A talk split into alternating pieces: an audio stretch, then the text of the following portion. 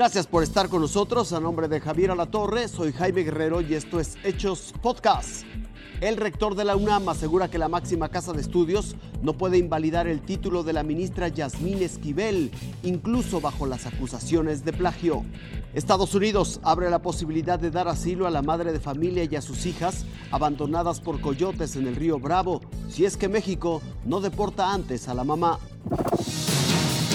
La UNAM no puede de manera inmediata quitarle el título a la ministra Yasmín Esquivel, a pesar de que se ha confirmado el plagio de su tesis. Así lo asegura el rector Enrique Graue. La rectoría, depositada en mi persona, de ninguna manera evade su responsabilidad. Mi actuar no es tampoco producto de postergaciones, timidez, temor o encubrimientos actúo y lo seguiré haciendo en el marco de la legislación universitaria.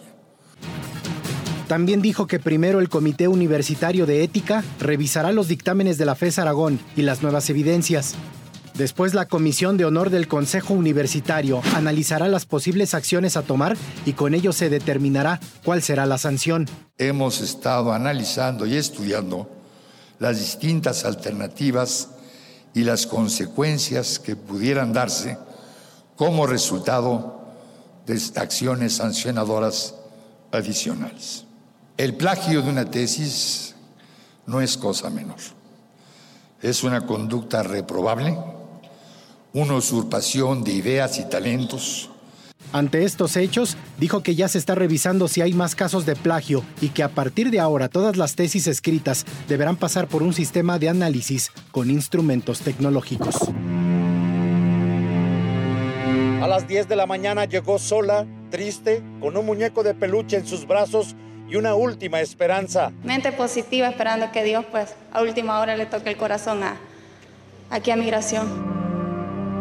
Nunca en sus 26 años de vida se había separado tantos días de sus tres hijas. Las ha podido ver por videollamada, pero no, no personalmente porque no queremos hacer un reencuentro anticipado y luego una separación por el tema emocional de las niñas.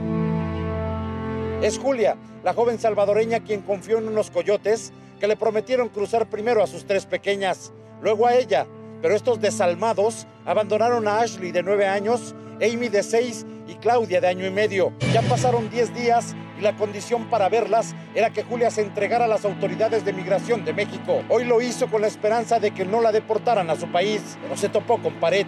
La resolución es que se tiene que pues, juntar y regresar a su país de origen en los próximos días con una, eh, pues, un retorno asistido por parte de migración.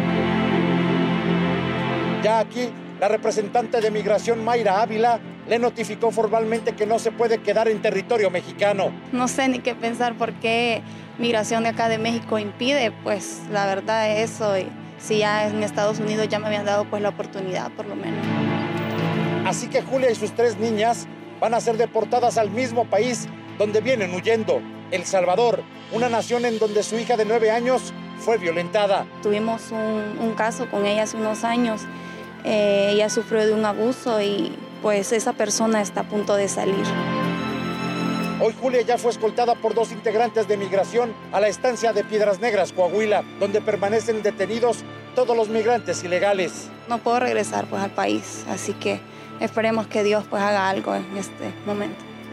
Ahora esta joven madre solo espera que le traigan a sus tres pequeñas del albergue del DIF donde aún permanecen. La verdad es que es frustrante que, que no me den ese apoyo, pues esa oportunidad.